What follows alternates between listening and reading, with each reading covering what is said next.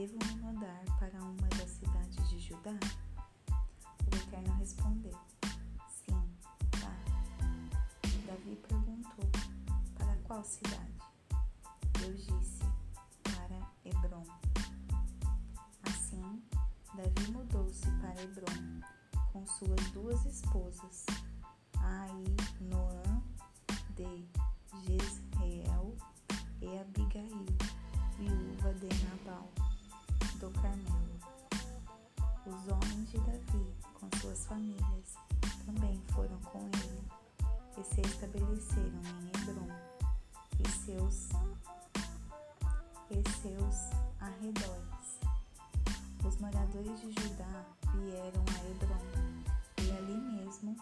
proclamaram Davi rei sobre, sobre os clãs de Judá. Disseram a Davi que foram os homens de Jabes de Leade que tinham dado um sepultamento digno a Saul.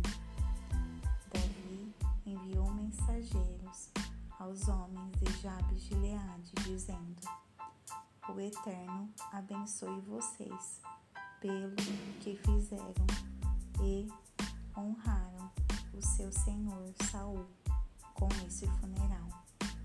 Que o Eterno seja leal e fiel a vocês. Eu também farei o mesmo. Serei generoso como vocês. Sejam fortes e façam o que deve ser feito. Saul, senhor de vocês, está morto. Os moradores de Judá me constituíram rei sobre eles. Enquanto isso, Abner, filho de Ner, comandante do exército de Saul, levou Isbosete, filho de Saul, para Maanaim e proclamou rei sobre Gileade, Asser, Jezreel, Efraim e Benjamim, isto é, rei sobre todo Israel. Isbosete, filho de Saul, tinha quarenta anos de idade quando começou a reinar sobre Israel. Ele reinou apenas dois anos, mas o povo de Judá permaneceu leal a Davi. Em Hebron, Davi reinou sobre o povo de Judá sete anos e meio. Certo dia, Abner, filho de Ner, partiu de Manaim para Gibeon com os soldados de Isbosete, filho de Saul. Joabe, filho de Zeruia, e os soldados de Davi também partiram. Eles se encontraram no açude de Gibeon. As tropas de Abner ficaram de um lado e as de Joabe do outro lado do açude. Abner desafiou Joabe. Apresente seus melhores soldados. Vamos vê-los lutar. Joabe respondeu: Tudo bem, estou de acordo. Doze benjamitas de Isbosete, filho de Saul, e doze soldados de Davi se prepararam para lutar. Cada um agarrou a cabeça do adversário e fincou a espada nele. Todos caíram mortos de uma só vez. Por isso, aquele lugar é chamado Eucate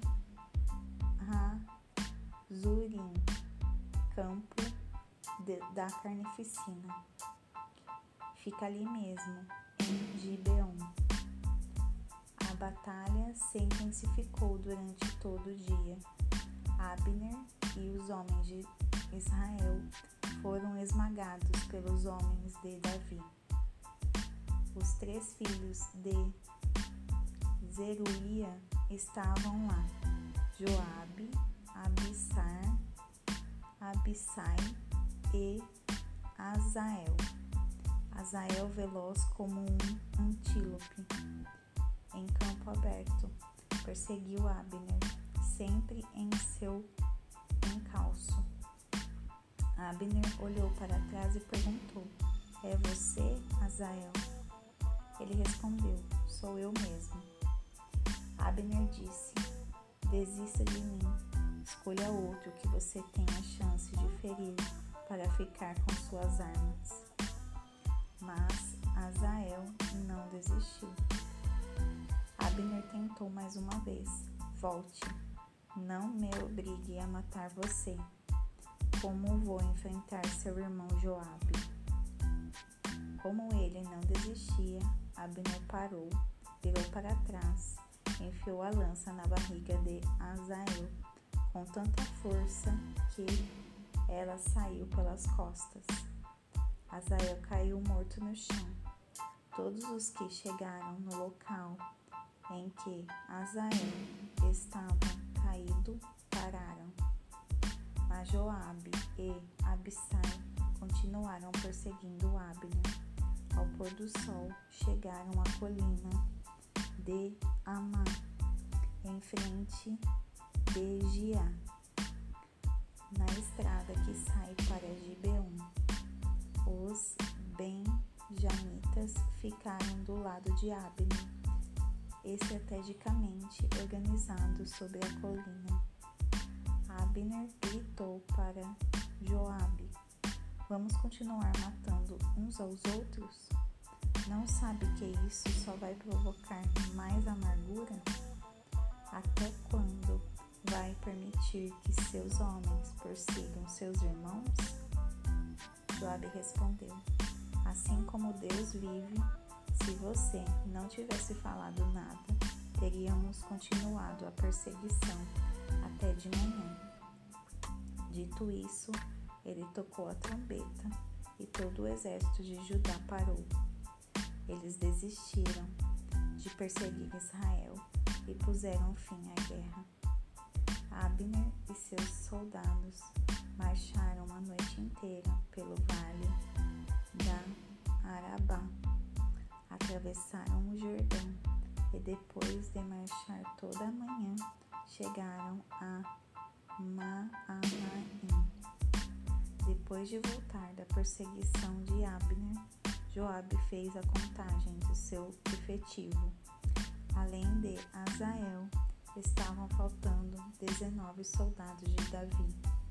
Os soldados de Davi tinham ferido e matado 300 e sessenta soldados de Abner, todos benjamitas.